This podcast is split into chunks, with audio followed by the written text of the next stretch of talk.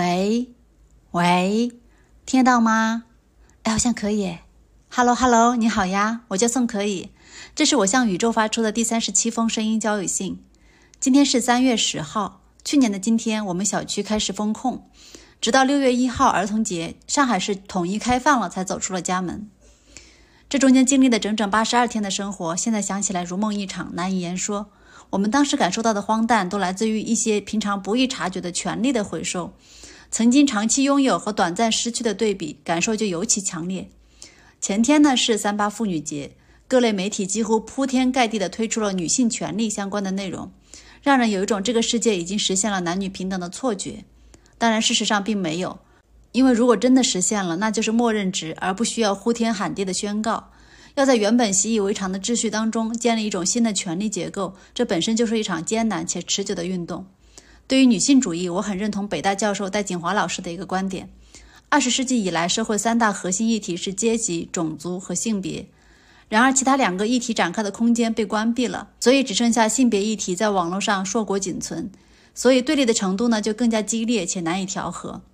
作为一个女性的个体，在改变不了大环境和结构的时候，又能做些什么呢？我觉得更简单的就是一个人影响另一个人，因此我想到了家里的女性祖辈和长辈，他们给了我很多细微的影响。虽然我们处在不同的时代、不同的困境里，但性格里面那些坚毅的部分却一直在传承着。我的外婆是六年前，也就是二零一七年去世的，她享年九十五岁。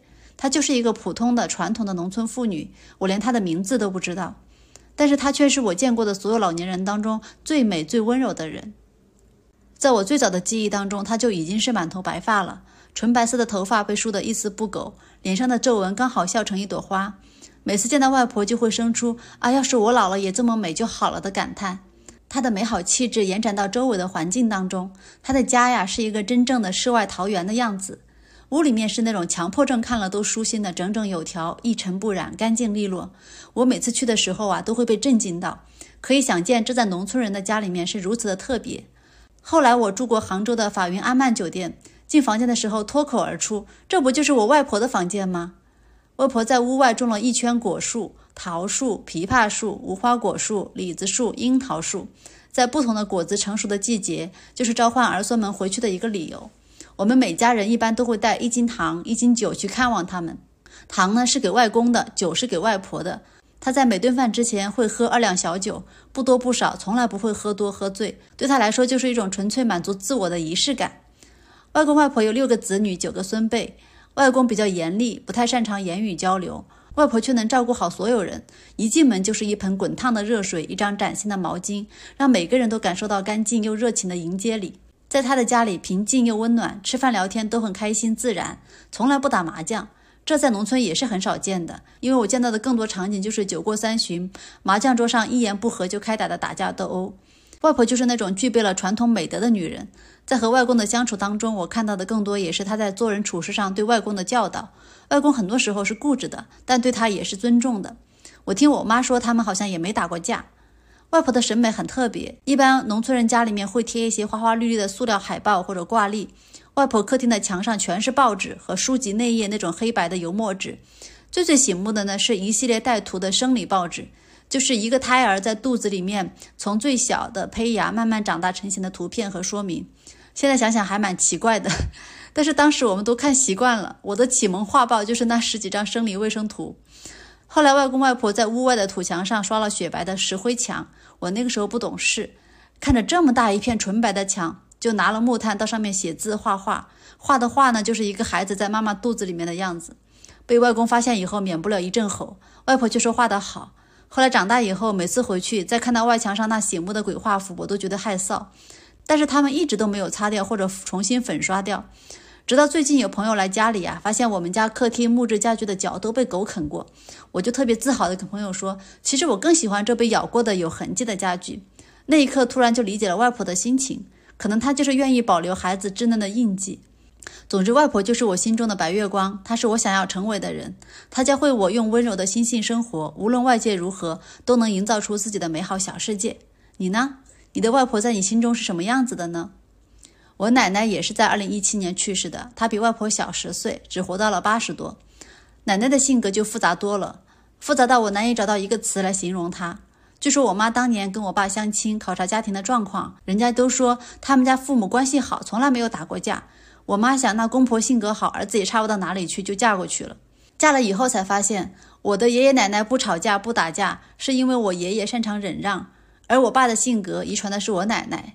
我奶奶在家里是妥妥的大女主，户口本上她是户主，爷爷的工资收入全部上交，家里所有的事都要听她的。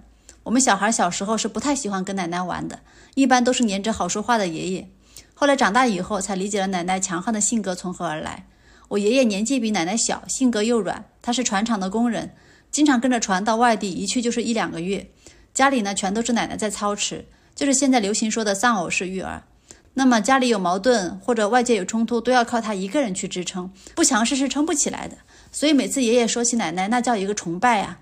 无论我奶奶怎么骂他，他都听不见，因为长期在船上工作，他的听力确实不好。但是当发生奶奶和别人吵架的时候，我爷爷就听得见了，而且马上开始维护奶奶，声音也大了起来。我小时候最羡慕的夫妻关系，就是爷爷奶奶这种在农村非常少见的女强男弱的性格组合了。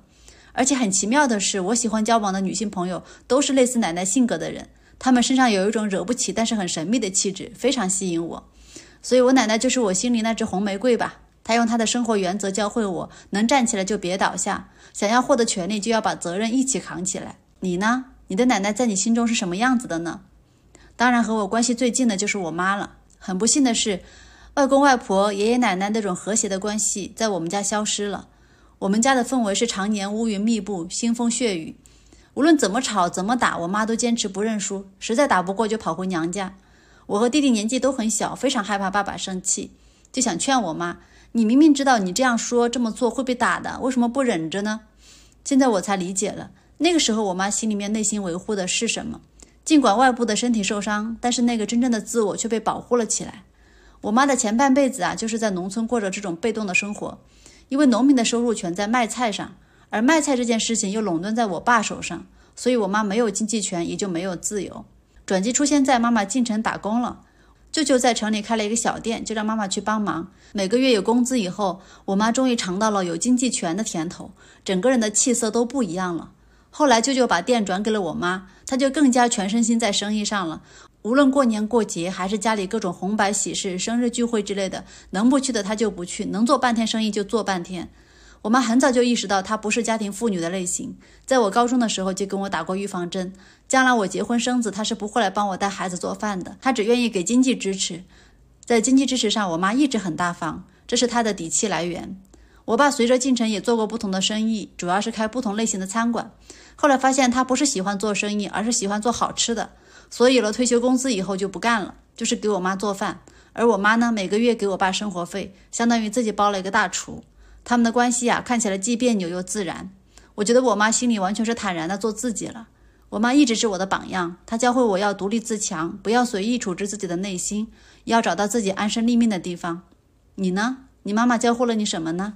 想听听你和家里女性长辈的故事？可以加我的微信送可以二零二幺，或者发邮件送可以 letter at 幺六三点 com。那这封信就到这里啦，再见吧。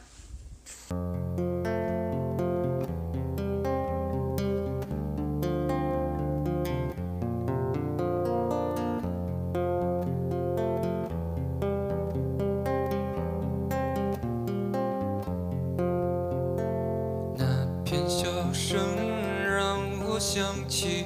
我的那些话，在我生命每个角落静静为我开着。我曾以为我会永远守在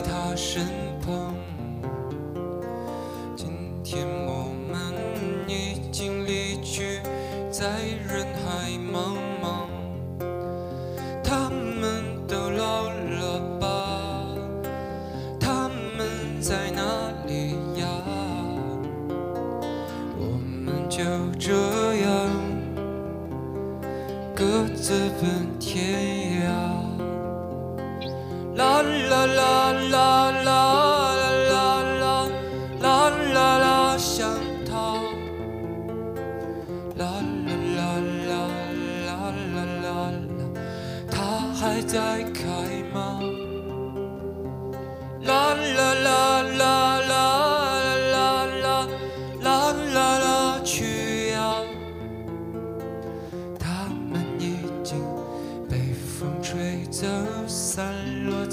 天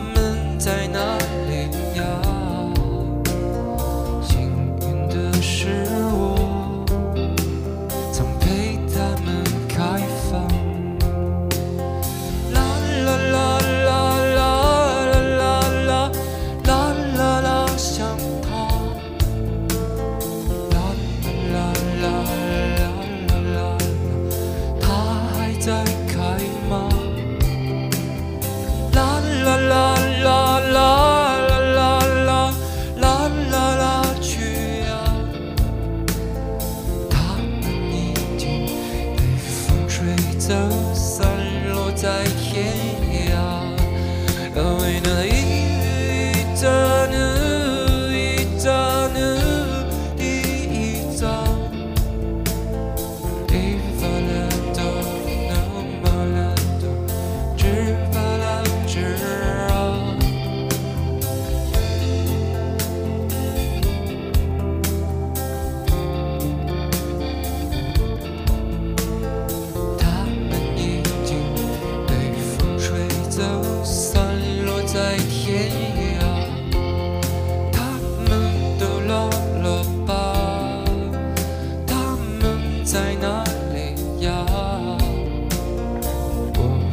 show.